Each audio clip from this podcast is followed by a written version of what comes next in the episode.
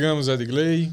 Você pensou que a gente não ia falar mais de política? Pensou errado. Chegamos, Kaique, em mais um podcast. Kaique Ferreira. Edgley Lopes, estamos assim no Instagram. O teu é Kaique, Kaique Ferreira 2. Pois é, o convidado de hoje acho que ninguém vai conhecer aí, né, Kaique?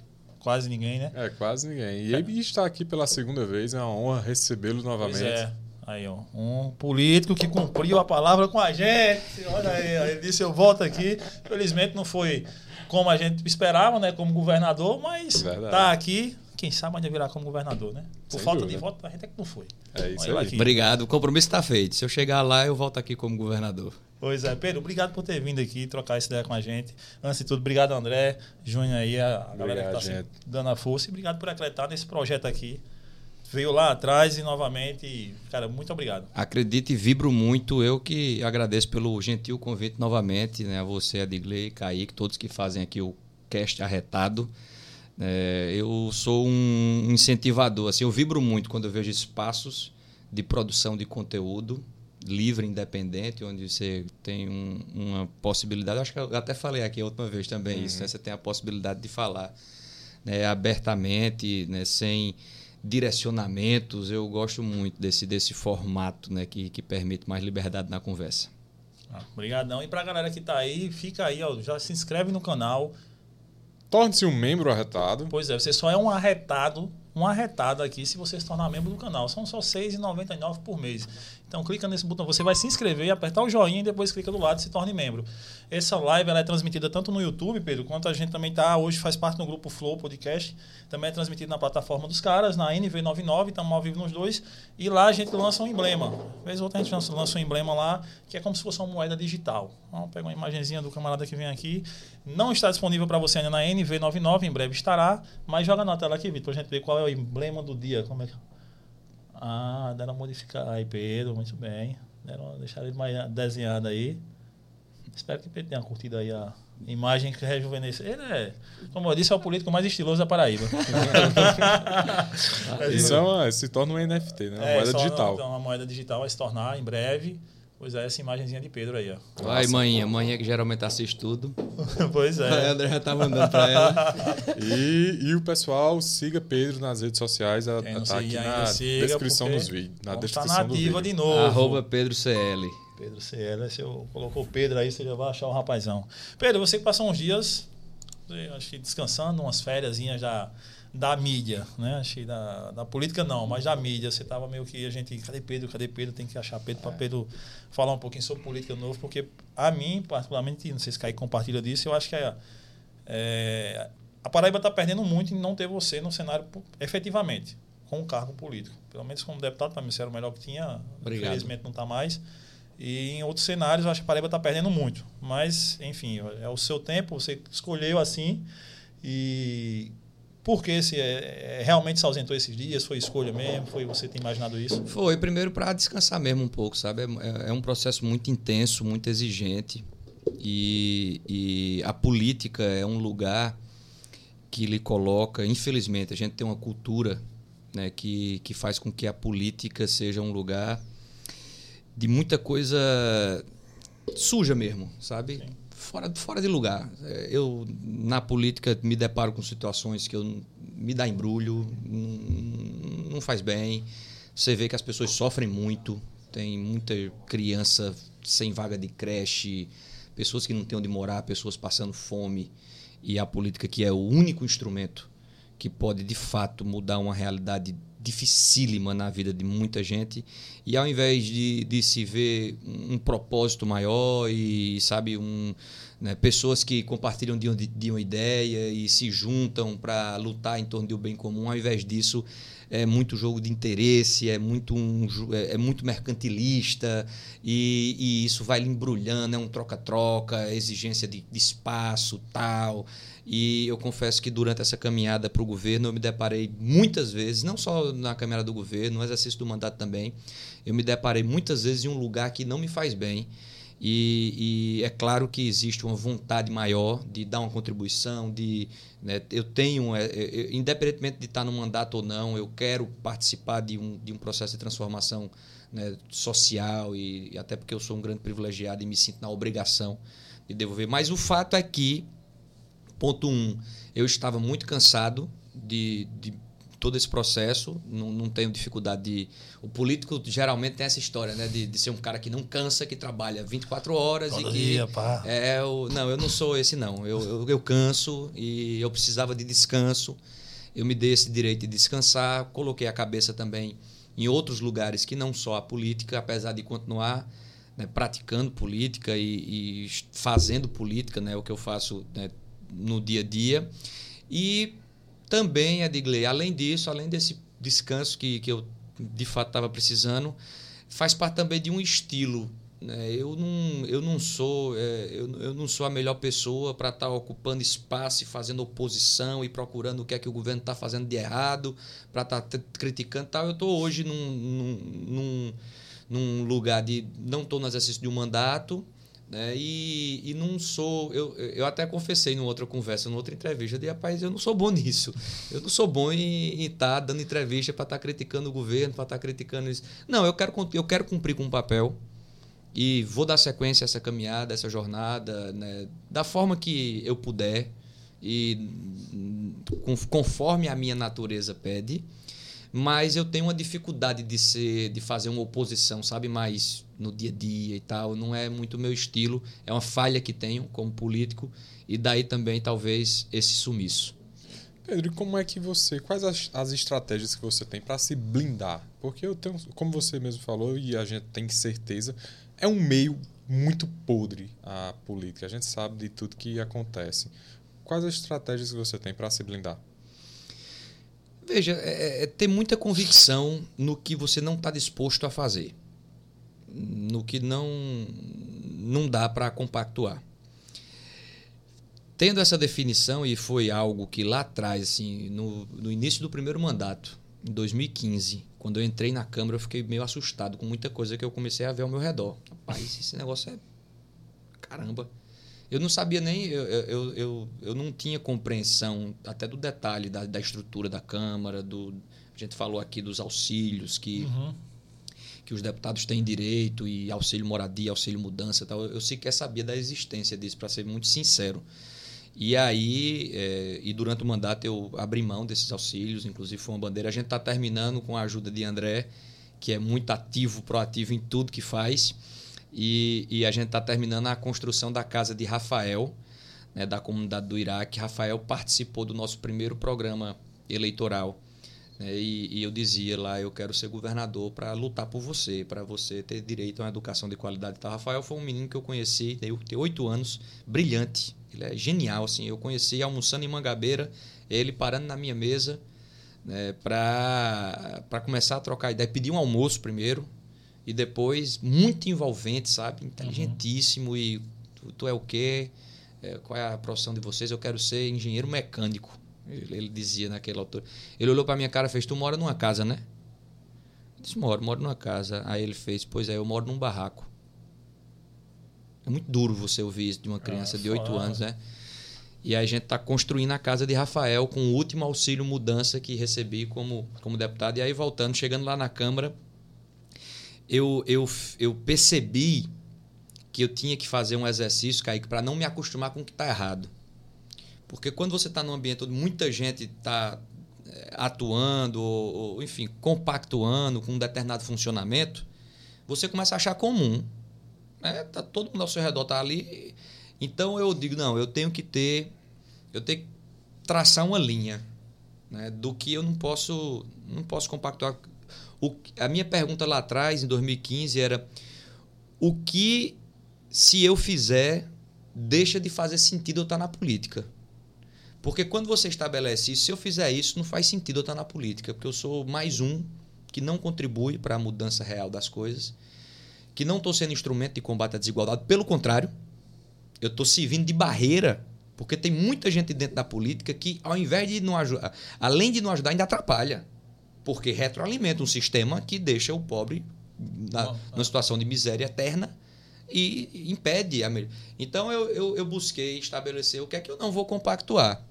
Feito isso, eu, eu também não vou sair dando porrada feito um louco em tudo a toda hora.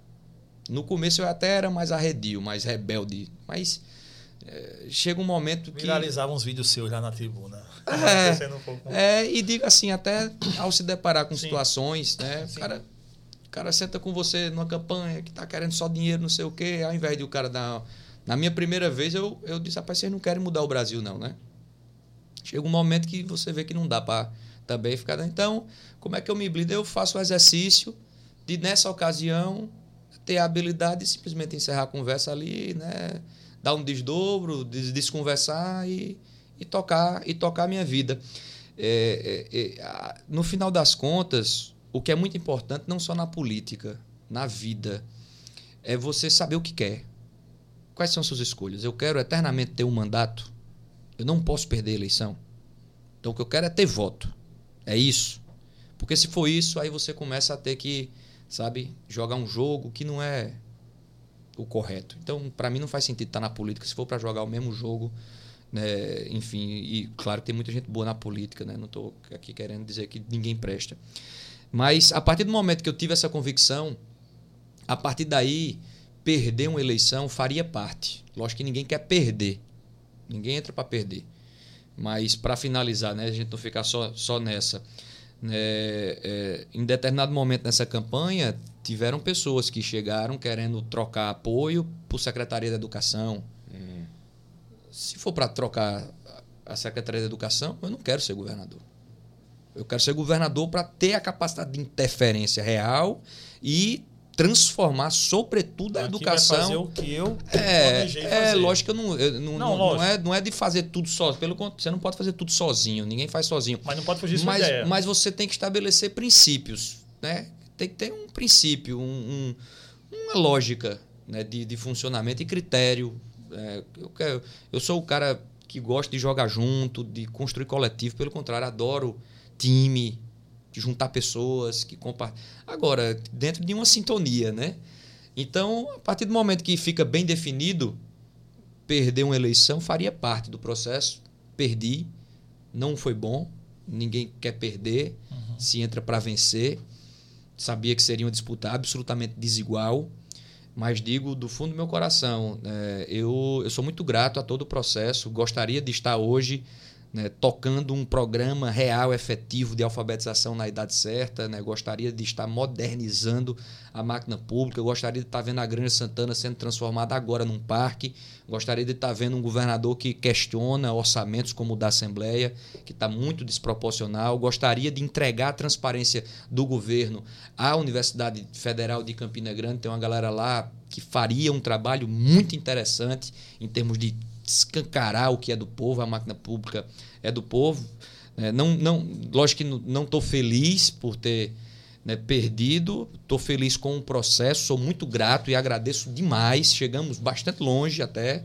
A gente não perdeu para um candidato, né? a gente perdeu para uma estrutura. Sim. Né? Tivemos um resultado fantástico.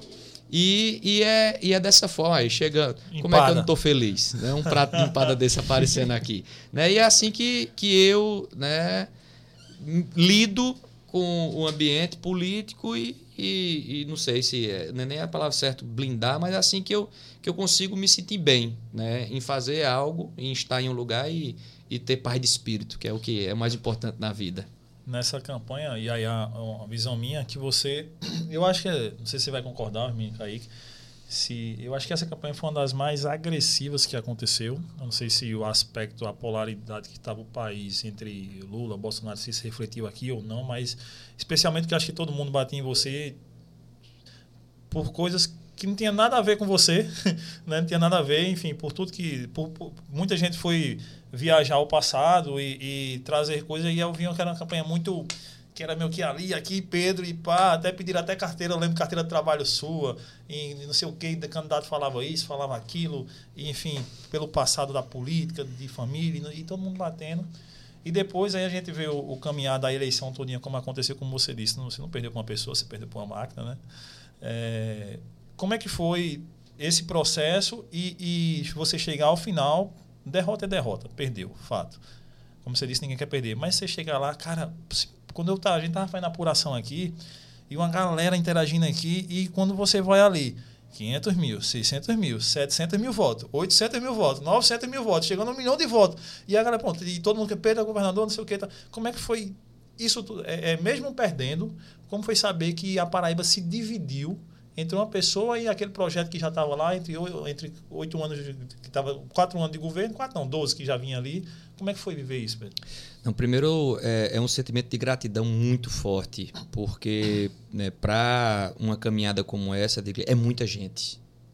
É muita gente acreditando em você, trabalhando por você e defendendo o seu nome, e vestindo o seu número, e pedindo voto, e você vai vendo uma onda crescendo, e, e essa corrente de pessoas aumentando.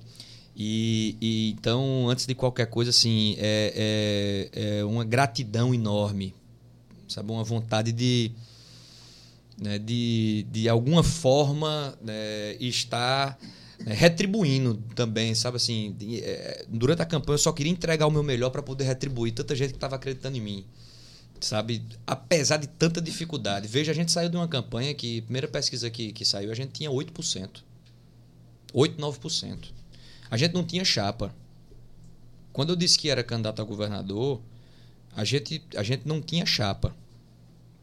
É, a gente contava com. Né, teve deboche.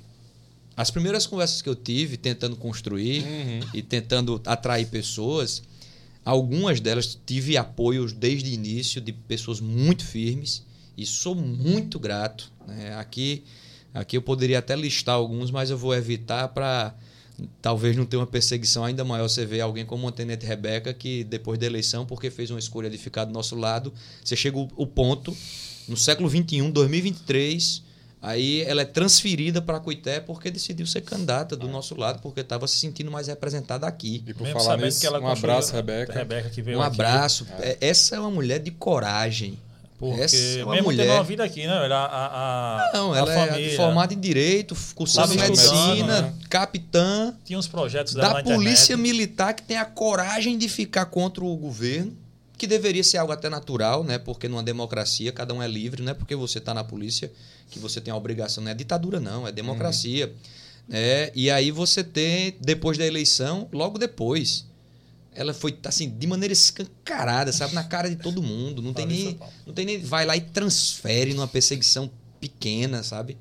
E aí novamente, né, eu tenho muita gratidão gratidão por alguém como Rebeca. Eu, eu ia fazer aqui, mencionar alguns nomes, mas vou evitar porque, infelizmente, não se vive uma democracia. Então, primeiro ponto, uma gratidão enorme. Segundo, uma vibração como cidadão, porque é, é, a campanha mostrou que a mensagem tem muita força. Quem teve um milhão de votos não fui eu. Quem teve um milhão de votos foi uma ideia, foi uma mensagem muito clara. Eu, eu busquei ser bastante claro no que eu quero representar. Eu quero representar mudança, ousadia, questionamento. Eu não quero me acovardar com o que está posto. Ah, não, não pode criticar orçamento de assembleia. Ah, não, não pode criticar né, é, o tamanho da, da estrutura do governo. Ou não pode falar. Ah, Granja Santana virar um parque, que besteira. Né? É para ser assim mesmo. É para ser assim mesmo, será? Porque em Minas Gerais o governador Romeu Zema já transformou num parque e a população toda é, aplaude e reconhece. Você perguntar na rua quem quer que a granja seja um palácio para o governador ou quem prefere que aquele lugar seja um parque público. Né? Então, eu fiquei muito feliz de ver que as ideias que a gente defendeu, aquilo que a gente colocou como uma proposta de governo, isso tem força, tem peso. E tem peso mesmo, porque uma cidade. Né, falar de João Pessoa, contra a estrutura da prefeitura. O prefeito Cícero Lucena ficou contra, uhum. ficou com o João. Então, contra a estrutura da prefeitura, contra a estrutura do governo, contra a estrutura do governo federal. Faltando 10 dias para a eleição, foi aprendido cesta básica, minha gente. Com, com, foto de João. É que, inclusive, eu perguntei para ele no debate, ele disse que não ficou nem sabia, sabendo foi. como é que é, irmão. Você não, não, não ficou sabendo?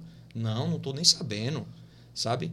Né? E, e, e, aí, aqui em João Pessoa, contra tudo e contra todos, a gente teve quase 60% dos votos. É uma votação que estimula, sabe?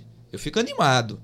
Eu, eu, eu gosto de dizer, olhe, a mudança, assim, na verdade, a mudança já chegou. É porque a, a classe política fica barrando uma nova mentalidade. Já existe uma nova mentalidade na sociedade. Ela só não consegue encontrar espaço e respaldo dentro do funcionamento da política. Certo. Aqueles que estiverem na política e se conectarem com essa mentalidade nova, vai ter respaldo. Vai ter. Tanto é que tivemos, saímos de uma campanha, como falei, de menos de 10%, Sim. chegamos a quase 48% contra uma mega estrutura. Então, fico muito grato naquele momento. Lógico que. Né? Não, sim, óbvio, né? Não, perder não, é perder, né? Não deixa, deixa de ser um momento ruim, né? Você vai. Até porque a campanha veio numa crescente muito forte e a gente. Eu achei que daria. Eu confesso que eu estava muito animado que a gente ia conseguir superar o tamanho dessa máquina, sabe? O tamanho da força dessa máquina. Mas, enfim, né? primeiro é, essa gratidão, depois um sentimento de vibração cidadã de ver que, que tem espaço. Dá para praticar política na maneira como a gente decidiu praticar. Se a gente, e aí jogo para 2026, se a gente tivesse um pouco mais organizado no campo das oposições Uhum. há mais tempo, tivesse um, um, um, uma pré-campanha mais articu melhor articulada. Até porque vocês tinham um candidato que aí depois não tinha, depois aí era você Isso, volta e isso. pá, e você tem menos tempo para comprar. E se a gente tivesse todo o campo da oposição unido no segundo turno, isso é fundamental, né, eu vejo que em 2026 a gente entra, não, não digo nem eu como candidato, porque está muito longe, não tem como saber quem, como é que vai ficar. Mas o campo das oposições em, em 2026 entra muito mais forte do que entrou em 22 e isso me anima. Ah, já, já pegando esse gancho, Pedro. Quais os planos para o futuro? Eu, eu dei uma sumida, mas vocês percebem que eu tava com saudade, né? Que eu começo a falar e não paro mais. Então, é, é, é, planos para o futuro. É, Eu tô animado. Eu tô animado com, com o que está por vir na política. E eu vejo que acho que a gente roeu um osso. Essa foi uma campanha muito ingrata de se disputar, essa é a verdade. Sim, olhando do, de qual, qual era o cenário político, né? era, era realmente um. Quando eu decidi ser candidato, o cenário era muito desafiador mesmo. Eu, eu decidi muito com uma confiança enorme do que seria a, a mensagem que a gente apresentaria e o papel que a gente tinha a cumprir. Eu senti que eu, como candidato ao governo e nessa, nessa, nesse lugar, estaria né, de fato dando uma contribuição maior à, à Paraíba, à sociedade de modo geral, do que uma nova candidatura a deputado. Né? Eu já estava no, no, segundo mandato e, e já comece, eu já começava a me, me questionar também, né? será que não já dei minha contribuição? Né? Um mandato, dois, beleza, aí três, quatro, cinco, não sei se, se é bem por aí. Né? Eu acho que, acho que essa alternância, né? pelo menos né? ter, ter essa... Né? mudar um pouco, acho que é, que é interessante. Então, politicamente, estou muito animado e, e hoje eu estou me vendo, depois de oito anos no exercício do mandato, Kaique, também vislumbrando né, a, atuação, trabalho fora da política. Isso está me fazendo muito bem também, assim, sabe? Eu tô, tô me permitindo é, voltar. A política é uma atividade muito exigente muito intensa e, e que termina né, lhe exigindo por inteiro. Então, é, eu vou voltar a dar aula, isso está me, me, animando muito, né? Voltar a lecionar. Hoje tive conversas com. Estou conversando com algumas universidades para voltar à sala de aula, né? Volta e meia eu fico me pensando em, em voltar à, à, vida acadêmica, né? né? Não sei, passar um tempo né, estudando até educação, que eu, eu sou formado em Direito, tenho um mestrado em Direito Constitucional, mas hoje eu gosto de estudar mais educação do que do que o próprio direito, mas também me vejo voltando a advogar, né? E, e isso isso tem, tem me estimulado, assim, eu tô eu, eu, eu sou um, eu sou muito feliz, sabe, de, de ter tido na vida tantas oportunidades e e tô animado para o que está por vir. Politicamente não sei, né? Não sei. Ano que vem tem essa possibilidade de disputa aqui em João Pessoa. É, falando politicamente, uhum. te interrompendo para pegar esse gancho. Se não interromper, não você, vai não. Você já se animou com os 60% de voto aqui em João Pessoa, quando comparado com, é, com no, no, na eleição a governo. É, mas aí a gente tem Campina, seu reduto, Campina, sua casa, mas Campina já tem alguém já, já lá que você já é, acredita que concorda com o governo de lá e concorda com a candidatura da reeleição de, de Bruno lá, né? Então já fica Pedro, assim, Pedro Campina já não vai, João Pessoa tem uma boa aceitação, mostrou-se isso, né? E aí a gente pode esperar um Pedro Cunha Lima candidato, embora, e, e na realidade de que hoje eu detesto esse rótulo, mas está na moda e está na moda mesmo sem as pessoas saberem o que é. Direita e esquerda. Né? A direita aqui em João Pessoa parece que se dividiu de vez ontem. Quando Queiroga, direita bolsonarista, colocando quando Queiroga disse que vai ser candidato ao governo à prefeitura de João Pessoa e aí já causa um racha, Nilvan que tinha está se propondo ao governo à prefeitura também, parece que essa direita está toda rachada, né? Não sei como é que vai estar. E aí essa sua animação também, você vê essa possibilidade real de sei que você tem é, tem Rui, isso, né? Que foi candidato na, na última, talvez não sei se será na próxima, mas você tem essa essa vislumbra isso?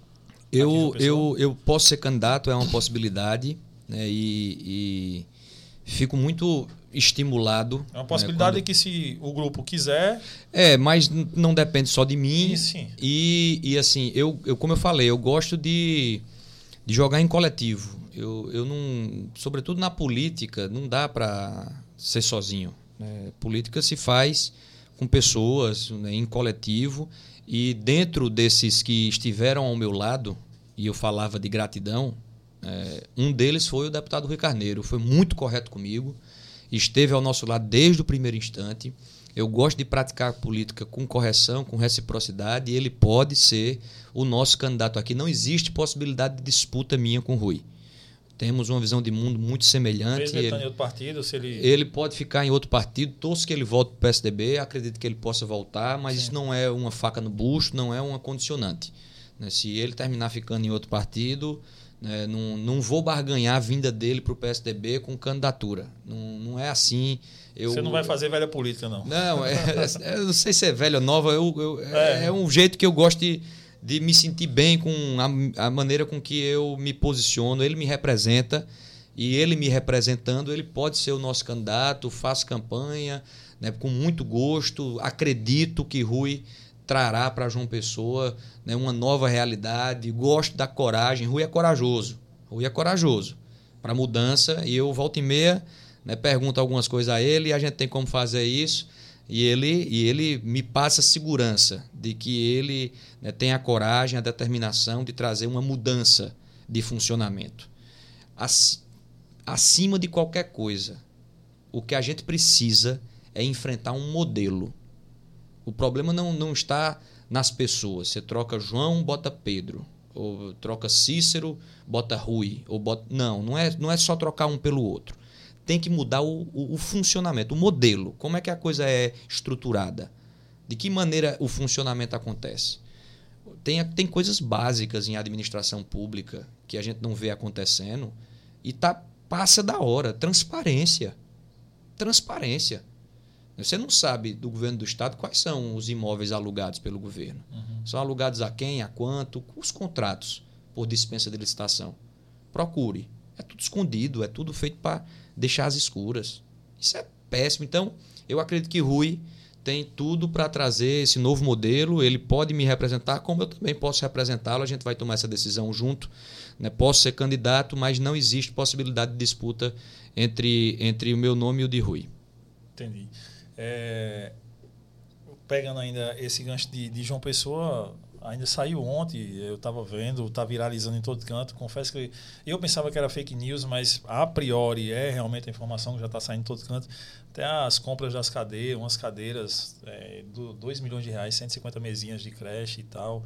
Enfim, tem muita coisa mal explicada no governo de João Pessoa. Muita coisa. É, eu acredito, e aí é, é o que eu acredito, que realmente um nome como o seu é um nome para ser o prefeito de João Pessoa.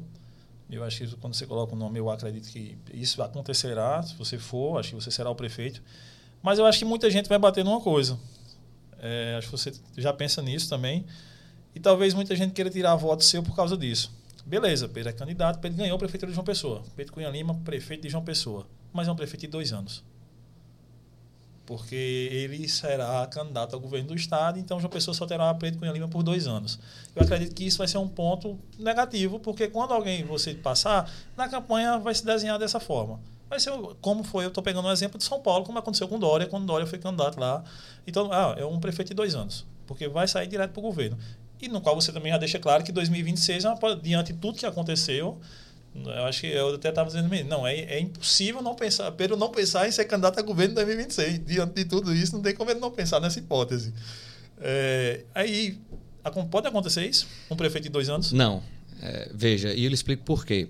Porque você fala em projeto, em é, mudança. Exatamente, exatamente isso. É, é, eu, eu tenho consciência que, primeiro, quando se ganha uma eleição, né, você tem um mandato, você tem quatro anos para é, honrar a confiança que você recebeu de uma população. Isso tem um significado, isso tem um valor, é, é muito. É, é, é, é, algo muito relevante, forte, você ter né, a sua cidade ou pessoas que foram na urna, colocaram o seu nome e escolheram você para mudar uma realidade muito difícil, sobretudo eu me dirijo às pessoas que vivem numa situação de vulnerabilidade social, né? Pessoas que não, não conseguem uma vaga da creche para o filho, que não tem uma casa, né? que não tem um médico na UPA. Não tem uma, um médico, não tem remédio. Pessoas que só encontram força em Deus. Essa é a verdade. Assim, é, é. É, é, Deus e, e uma comunidade que, que tenta se ajudar ali com o que tem. E aí você assume uma posição, uma função de é, colocada por aquela pessoa, aquela pessoa que está passando fome que ele colocou ali, para você lutar por ela. Isso é algo muito, muito, assim, isso não pode ser banalizado, sabe? Isso, isso é muito uma responsabilidade muito grande. E eu tenho consciência que num, em quatro anos eu não vou conseguir transformar a vida de todo mundo.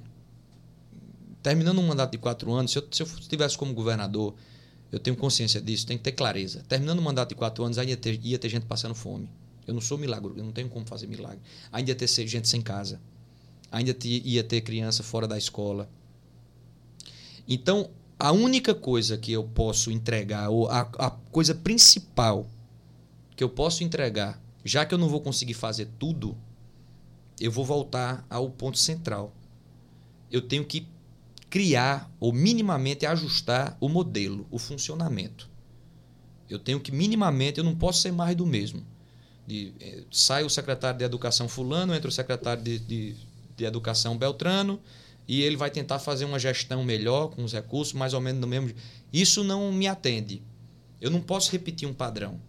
Eu não posso dançar, eu não posso tocar a mesma música. Então, é, é, esse é o meu compromisso principal: é mostrar que dá para fazer diferente. Ainda que você encontre resistência na mudança, eu também não vou conseguir chegar e mudar a cultura do dia para noite. Não, não estou dizendo aqui que a cultura ia mudar. Mas ia ter um cara ali com muita disposição, energia, convicção de que ele deveria usar o seu lugar para enfrentar uma estrutura. E não se consegue fazer isso em dois anos. Se eu saísse da prefeitura com dois anos, é, não, não eu não gosto de fazer a coisa pela metade. Tem, tem que fazer né, direito. Eu poderia não disputar a reeleição, que Sim. era algo que eu dizia até para o governo. Não, terminei um mandato, tem outra pessoa que pode me representar, tudo bem. Mas terminar o um mandato, com certeza. Então não existe essa hipótese. Eu disputando a prefeitura, se eleito for, não disputo o governo, não existe essa hipótese. Certo, porque até a gente vai chegar num governo que a gente terá um, um cara que eu acredito que foi um grande parceiro seu na campanha, que pelo que indica, se ele já coloca o nome como candidato a governo do estado, que é Efraim. Acredito que foi esse grande parceiro para você também. Foi um grande parceiro, independentemente se eu tiver na prefeitura de uma pessoa ou não, se eu, se eu tiver, né, enfim, né, independentemente disso, eu, eu tenho gratidão a Efraim e tenho espírito de parceria. Então, fico muito feliz com, com a pré-candidatura dele ao governo. Né? Posso votá-lo, posso votar nele para governador com com, muita, com muito gosto, com muita facilidade, assim como posso votar em Romero para governador, também como defendi o nome de Romero. Na verdade, eu, eu defendo o nome de Romero para o governo né, desde a eleição de 18. E desde 18 que a gente, naquela altura, Romero estava no PSDB e a gente já colocava nosso, nosso entusiasmo de tê-lo como candidato a governador. Ele fez a opção de continuar na prefeitura de Campina para concluir o segundo mandato. Em 2022, a gente colocou nosso apoio, né, a preferência. Eu, desde o primeiro instante que eu disse que era pré-candidato ao governo, eu conversei com o Romero. Eu disse: Romero, se você for, você é meu candidato. Você me representa. Você fez um trabalho brilhante em Campina e existe uma, um, um, um, um sentimento sincero de querer que ele contribua para o nosso estado da forma que ele contribui para a Campina, ele me representa, ele né, poderia ter sido candidato a governador, fez a opção de disputar a Câmara. Né, se ele for candidato em 2026, né, claro que eu participo desse processo né, e uhum, estarei também uhum. colocando meu nome à disposição, mas se terminar. A gente fez uma reunião nessa, nessa campanha de agora, a gente fez uma reunião com o campo das oposições. Né, quem, quem reúne mais gente? E aí foi perguntando, um a um. A maioria escolheu Romero já participou dessa reunião Valber, não sei se o Cabo Gilberto já estava naquele instante, estava, pastor Sérgio participou, Nilvan, acredito que tenha participado, o campo das oposições. Quem, quem representa aqui Romero não tem dificuldade, é Romero. Então, se lá na frente se entender que o candidato é Efraim, vou estar com Efraim. Se entender que é Romero, estarei com Romero. Assim como sou muito grato a Veneziano e posso votar em Veneziano para governador também, ele está no exercício do mandato para o Senado, né? pode disputar para o Senado novamente. Né? E, e, e, aí a gente não tem como saber como é que vai ser em 26. Eu não tenho. É... Veneziano foi uma boa aliança contigo ali no segundo turno? Foi uma foi aliança sem correto. troca? Foi muito correto e exatamente isso que eu menciono. Sabe? Eu, pela cultura que a gente tem, eu, eu, eu digo com muita sinceridade que ele poderia ter chegado exigindo secretaria, tudo bem, estou vindo, mas vou, vou eu quero um espaço aqui na secretaria tal. E isso se constrói. É, o que eu não gosto é o cara só dar o apoio se tiver a secretaria. Isso me incomoda. Teve só, teve, teve. Demais, homem, demais. Eu, eu, eu não vou aqui. Uhum, é, eu não vou aqui também. Não vamos dizer o nome do santo, mas, é, mas demais, porque faz parte da cultura. Né? E, e veneziano ia construir o governo junto conosco, assim como Romero ia, assim como Efraim. Eu gosto de ouvir. Eu gosto de ouvir pessoas né? e, e pegar referências e tal. Mas o que eu não gosto é quando o cara chega exigindo, sabe? Porque parece que o que está motivando é o espaço e não a ideia. Sim. Então, eu digo assim, de maneira pública, por justiça, e, e, isso me sensibilizou enormemente. Eu acho que ele não aguenta mais nem ouvir eu dizendo isso. De tanto que eu já disse, rapaz, eu, eu gosto de chamar ele de major às vezes. Eu digo, major, você me, me sensibilizou pela sua forma, pela sua postura, de dizer que estou junto porque eu estou no campo das oposições, tenho coerência, vamos construir isso junto. Eu quis, inclusive, me comprometer em votar nele para o Senado em 26 e ele disse: não, isso a gente constrói. Nem, nem isso ele colocou como condicionante. Tudo bem. É, então ele foi é, pelo projeto. Foi, foi pelo ideia. projeto e é, e é uma forma que, que, eu, que eu tenho né, uma.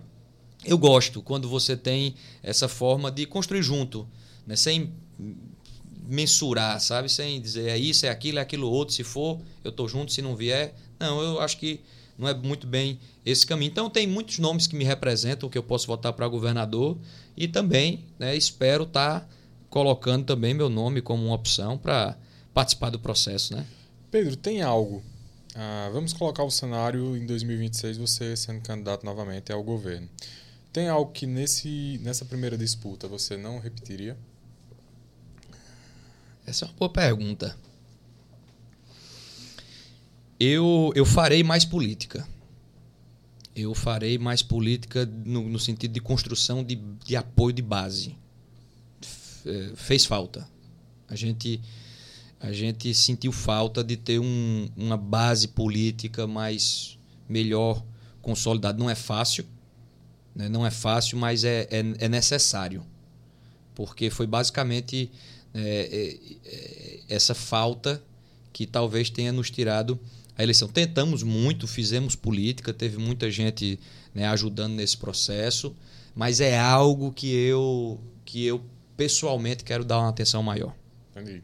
Eu vou sair um pouquinho agora do cenário estadual e vou para, para o nacional. Querendo saber a sua opinião sobre o projeto de lei que foi aprovado ontem na Câmara da discriminação com políticos. É uma brincadeira, né? Assim, é, veja, a gente está num país onde as pessoas não têm emprego, a gente não tem saúde, não tem segurança, tem que mudar né, o transporte público de modo geral, a eficiência da máquina pública, é um estado inchado, cheio de privilégios que paga né, benefícios não só para político, né, mas político, juiz, é, a elite do funcionalismo né, uhum. vive nesse estado de bonança, é o que Ariano Suassuna chamava de Brasil oficial. Né? E aí, mediante tudo isso, diante esse cenário, se vê a aprovação de um projeto de é, discriminação a político, pelo amor de Deus. Isso é, é completamente. É isso, né? É, um, é uma classe política com, completamente desconectada.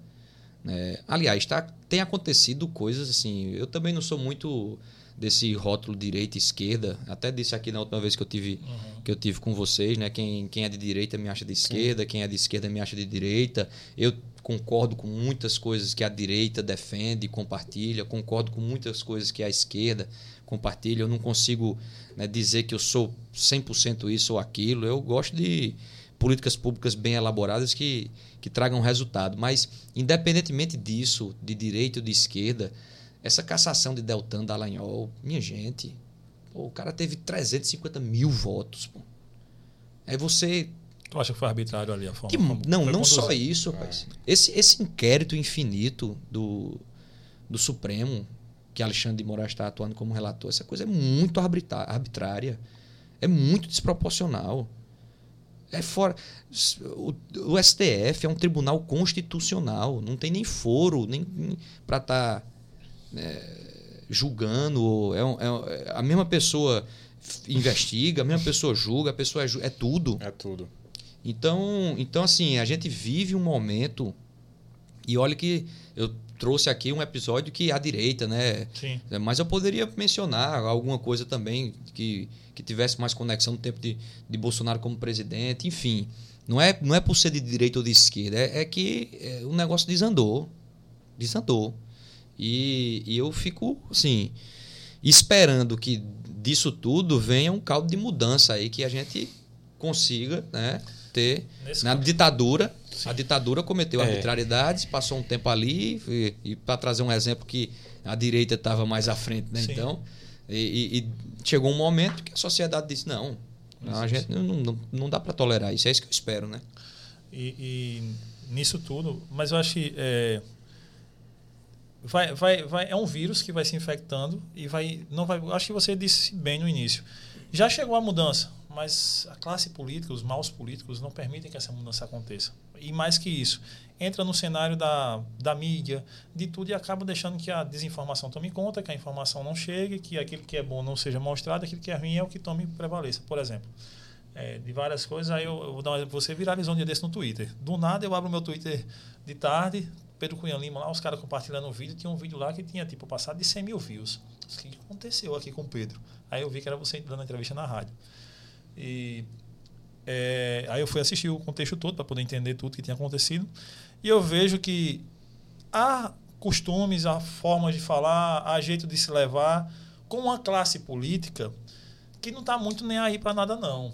Então, eu acho que isso já gera que quem está conversando ou conduzindo os profissionais que fazem isso da informação acabam que não sabem levar isso. Ou, por exemplo, uma crítica que você faz abertamente desde sempre, que é a granja do governador, quando lhe foi perguntado sobre se você já tinha falado também, dado esse toque para Eduardo, eh, lá no Rio Grande do Sul. E aí falou de uma forma que eu achei. É tanto que eu compartilhei no meu Instagram e, eh, e no Twitter. Disse, cara, como é que se pode fazer uma formação dessa? dando ênfase. Você também já falou que ele não pode estar lá com o namorado dele e tal, por mais que a pessoa tenha dito que não, o jornalista disse não, não, não foi teoria homofóbica, mas enfim. Há um vício de se falar porque há uma classe política também viciada que não está nem aí para nada, não. E na hora que você vai dar ali e comenta, que eu achei brilhantemente sua resposta antes de qualquer Obrigado. outra coisa, eu disse, cara, eu acho que nem, ninguém esperava que um político fosse, fosse ter esse tino. Do nada você imaginar isso e ver o, o, o desconforto que isso causa a várias pessoas, esse tipo de, de, conversa. Então, acho que você vê que também a mídia tem uma parcela de responsabilidade nisso, na desinformação também do povo, de, de fazer com que atos arbitrários acabem sendo validados, porque quando você pega aquela, aquela mentira contada várias vezes, acaba se tornando verdade. Quando você pega algo arbitrário, acaba se tornando necessário e quando se pega discursos é, que menosprezem algumas pessoas, seres humanos, acaba se tornando normal esse tipo de discurso. É, essa é a grande dificuldade da mudança mais profunda, como a gente espera que aconteça. Ela precisa de todo mundo. Um governador sozinho não faz a mudança. Pode botar o cara mais é, radical pela mudança e determinado e convicto e tal, sozinho não vai não. A mudança ela só acontece de baixo para cima. Agora, quem está em cima, quem está no exercício da função, precisa alavancar, ou precisa fomentar o que aqueles que estão querendo que a mudança aconteça. É, é nisso que eu acredito.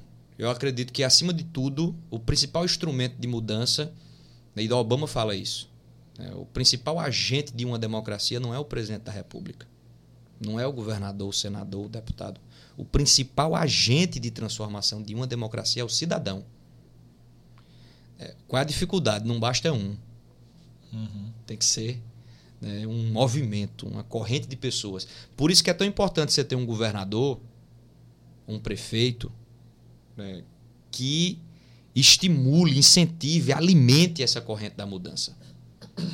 E o que eu percebo, já existe essa vontade de mudança, essa corrente de pessoas, ela, ela já está querendo se manifestar.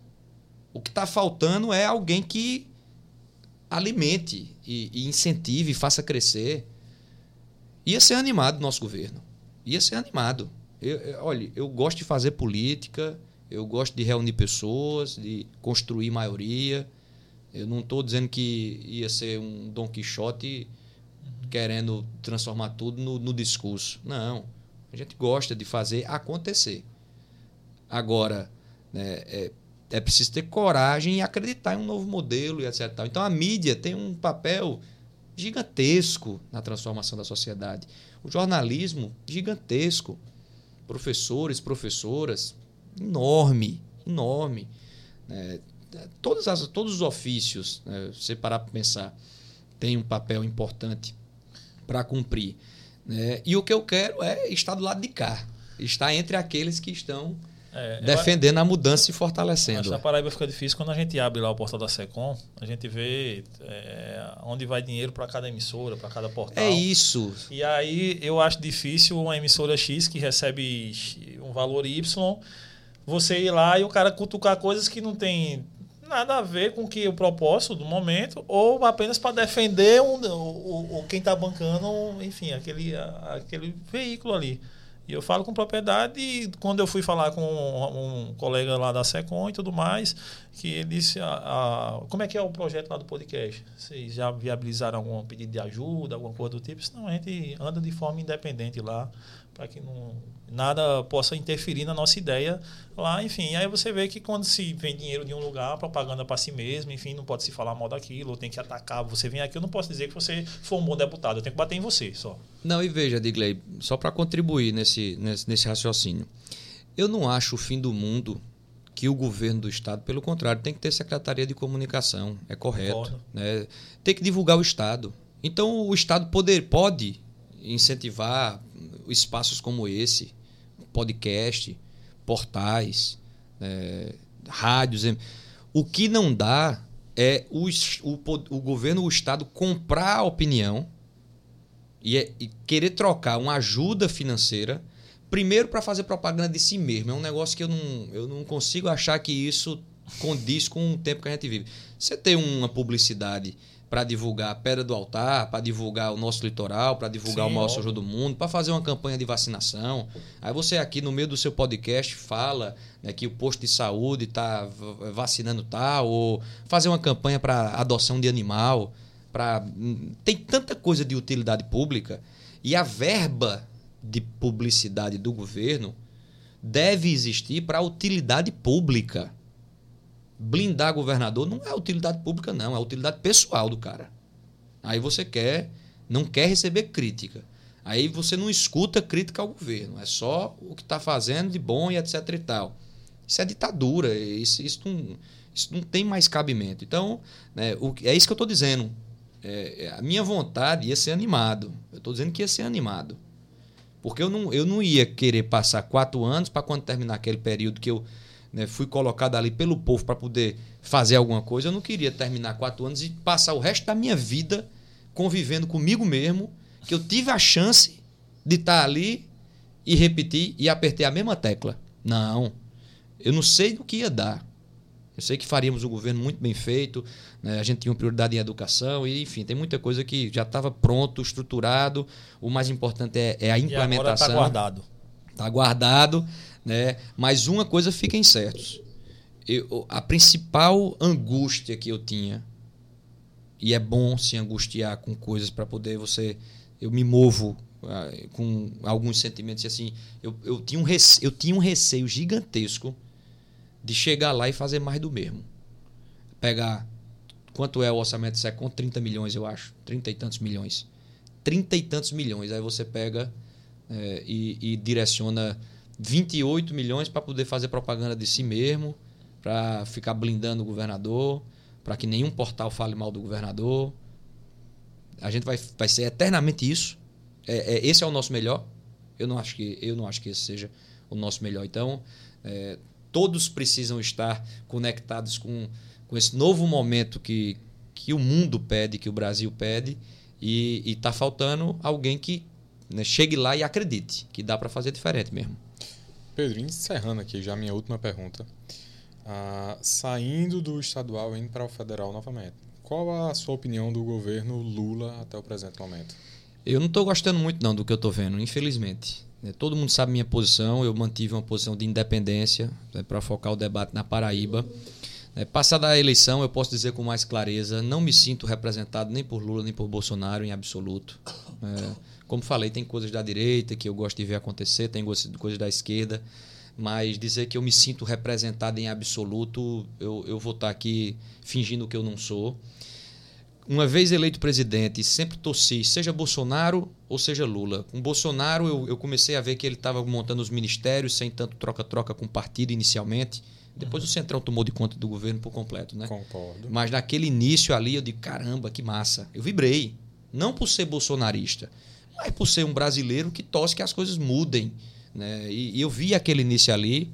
Infelizmente o governo foi o que foi, eu não gostei, não acho que fez um, sobretudo pandemia, educação, que é a minha minha bandeira, educação não precisa dizer o que foi o governo, né? Foi... cinco ministros, enfim, um, muito um ministro não sabia nem falar brasileiro. E, e, e, e, e Lula né, no começo eu torcia que ele chegasse para apaziguar, primeiro apaziguar o país, acabar com essa guerra louca, infinita, não sei o quê, e ele, e ele não tem essa postura, pelo contrário. Né, parece que se um retroalimenta, um, um fica é. alimentando o outro. E eu lamento por isso, eu acho que tem, a gente se despeça muito com isso. Né? Ainda continuo depositando confiança enorme em determinados espaços, como o Ministério da, da Educação. A economia melhorou, começou a a, né, a ajeitar aí algumas tomadas de decisões. Que você estava achando né, de Haddad ali. Fruto também, sobretudo, do Banco Central, e é importante ter essa capacidade de, de, de análise. Poucas pessoas vão enxergar isso, tudo fica na conta do governo. Exato. Mas boa parte da resposta econômica que a gente está tendo vem da autonomia que o Banco Central tem, tem com que hoje Lula com Campos Neto, Banco Central, né? que eu lamento, né? Que eu então assim não não estou gostando essa é a verdade. Não estou gostando. Eu, e eu acho que a gente tem que ser exigente. Não dá para se contentar com, com pouca coisa. Acho que a gente vive um momento até que precisa acertar e acertar muito para que o Brasil supere. Né? Torço que o governo uh, se ajuste. Né? Mas, infelizmente, não estou gostando do que eu estou vendo. Campina é grande, Pedro. Campina, eu pergunto, acredito que você deve estar gostando, mas é, não está tendo uma boa conversa com os professores lá. É, na verdade lá tem essa, esse, esse grande entrave de pagar o piso.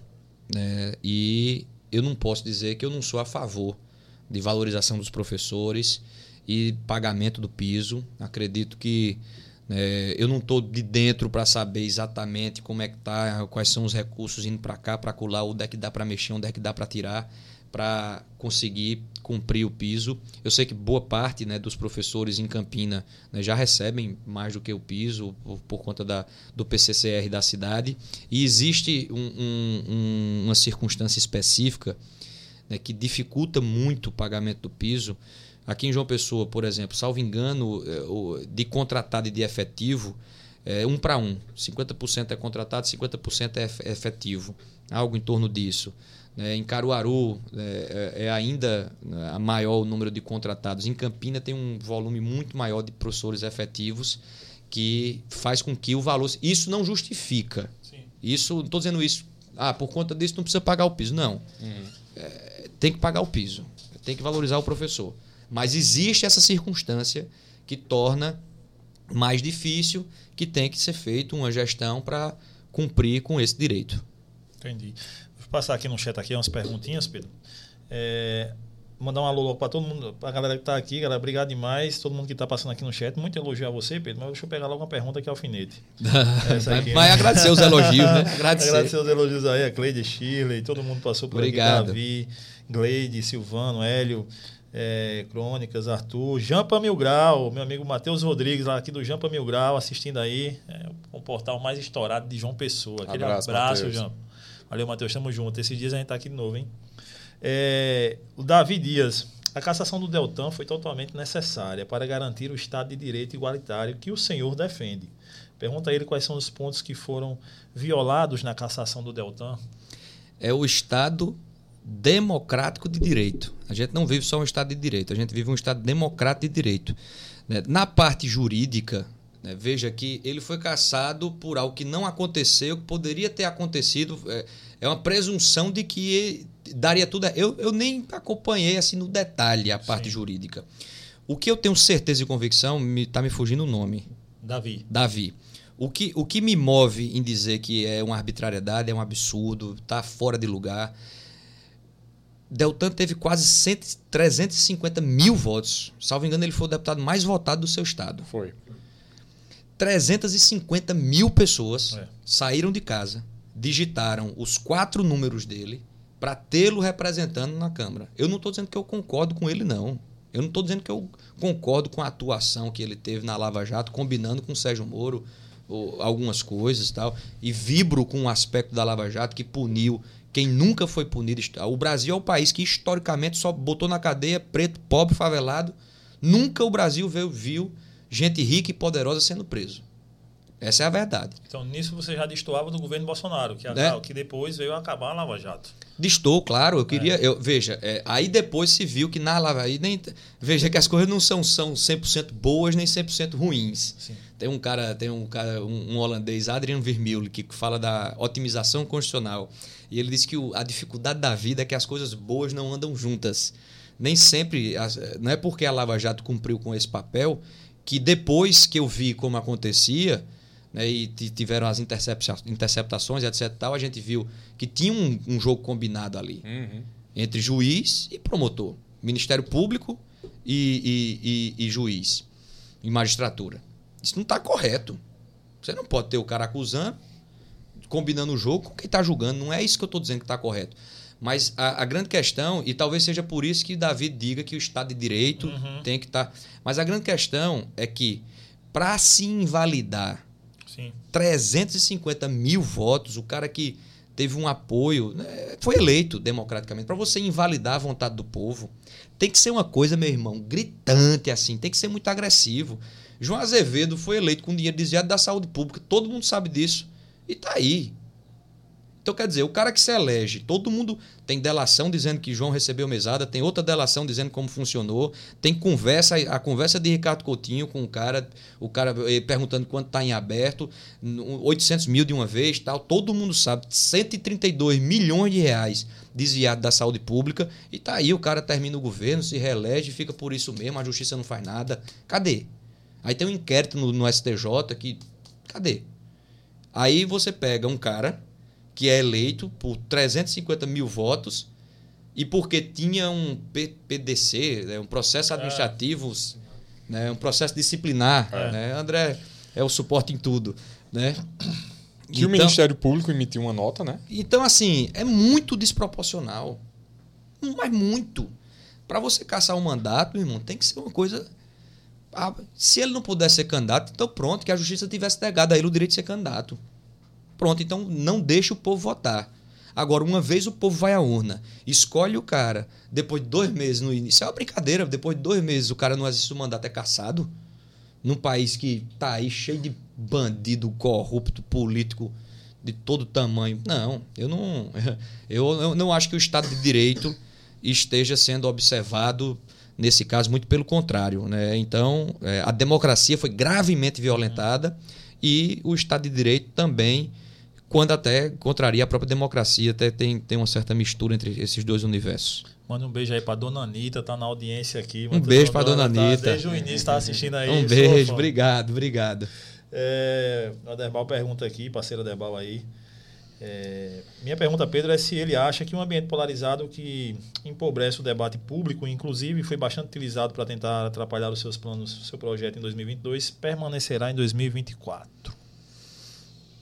Se a polarização vai permanecer. É, e com isso, Infelizmente, eu acho que em alguma, em alguma proporção, sim. Não é a resposta que eu gostaria de dar. Mas eu vejo que começa a ter um desgaste. Assim, começa a ter muita gente que está cansada. Assim, diz, pô, ou é Bolsonaro ou é Lula.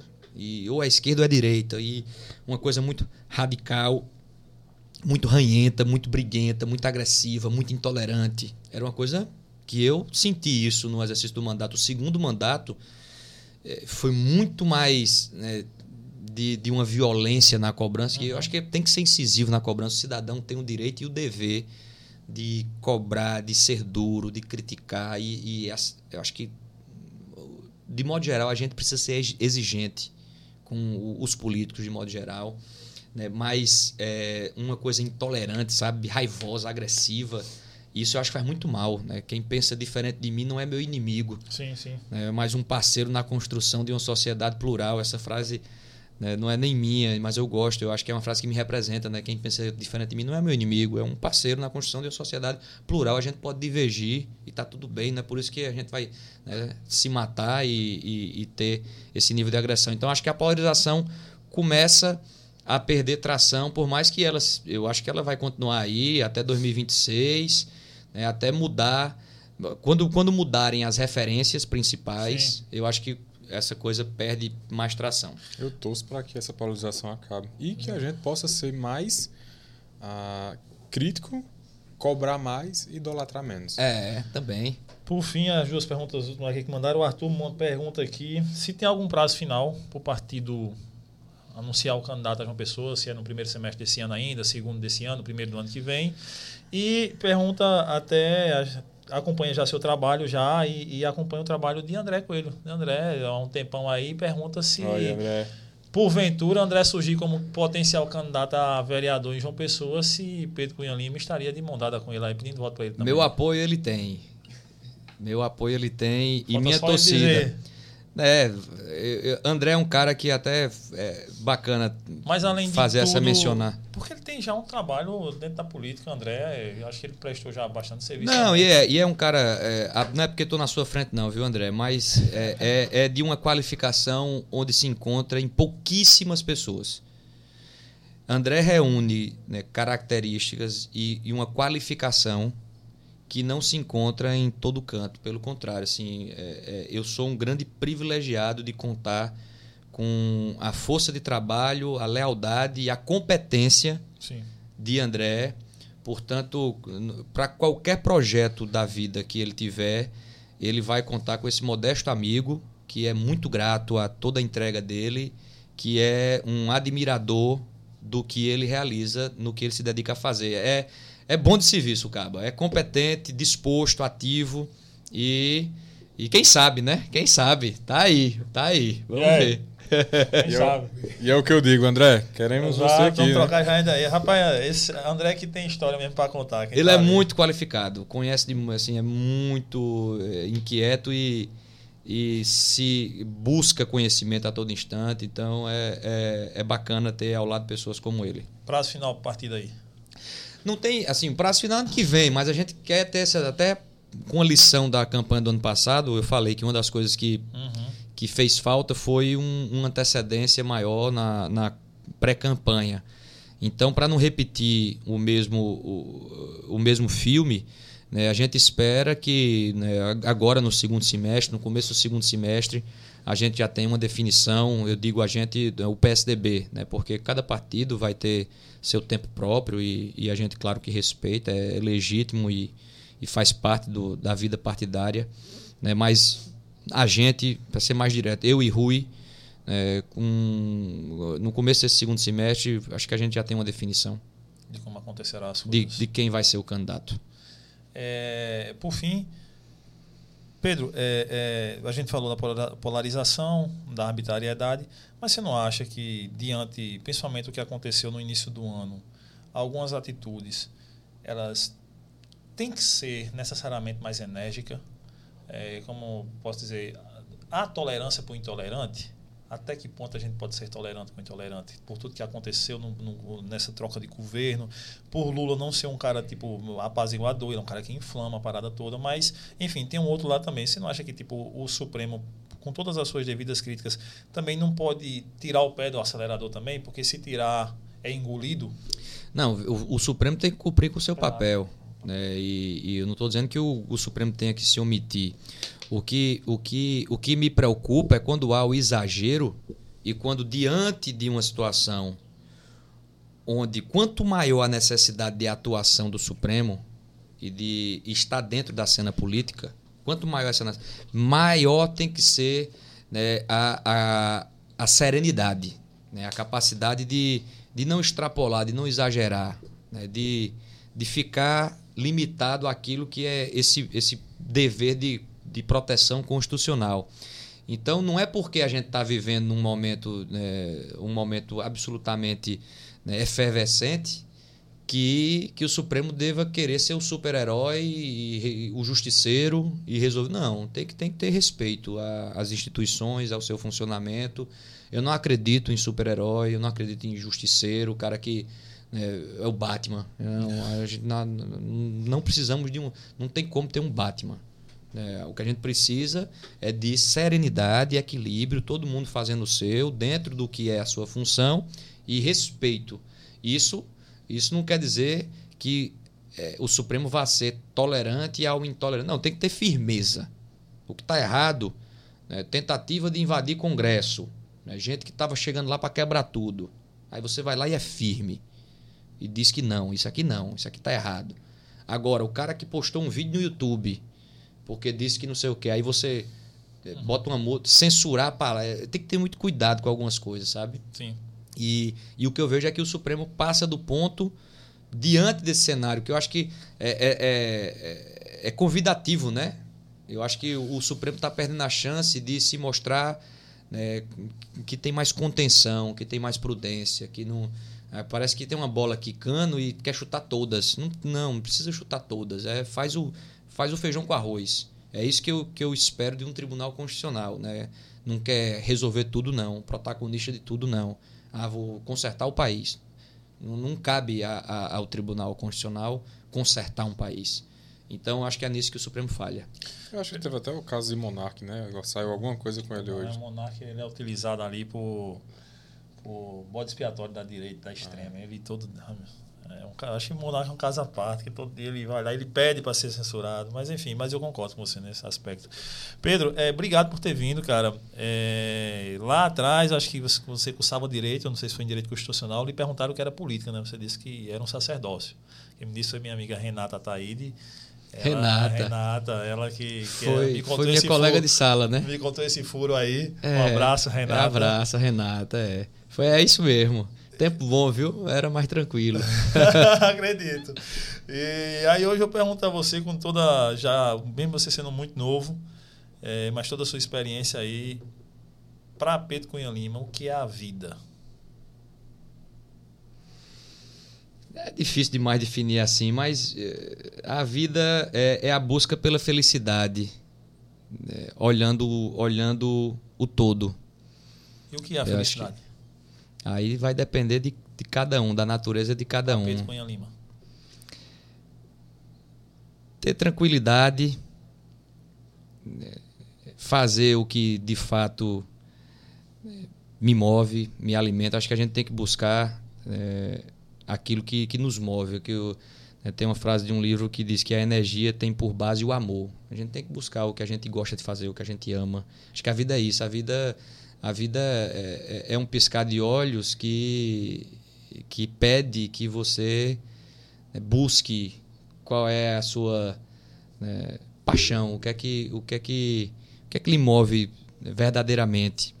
Né? E no mais é fazer amigos, ter, ter boas relações, ler bons livros, tocar uma viola aqui e acolá, ver um bom filme, ver o seu Mengão aí sofrendo um aperto de vez em quando, não faz mal. É, e, e é isso. Show de bola. Essa minha busca é insistente em saber o que é a vida. Eu pergunto a todo mundo aqui. Pedro, obrigado demais por ter vindo aqui, cara. Foi um, mais uma vez. Eu acho que tem um, umas três pessoas aqui na Paraíba que a gente se encanta de conversar sobre política, de falar, e com certeza você está nelas aí. Obrigado, É um meu prazer irmão. ter você aqui, por mais de hora aqui conversando com a gente. Muito obrigado mesmo. Eu que agradeço demais, você, Edgley, Kaique, João Vitor, todos aí que estão nesse projeto. Bom voltar aqui, sobretudo por ver vocês dando sequência a um projeto, né? Acho que eu, eu, fico, é, eu fico muito feliz né, quando eu vejo pessoas que se juntam para acreditar em um projeto, que perseveram, não é fácil. A disputa na internet, Sim. meu irmão, produzir conteúdo para esse mundão de internet é, é coisa para.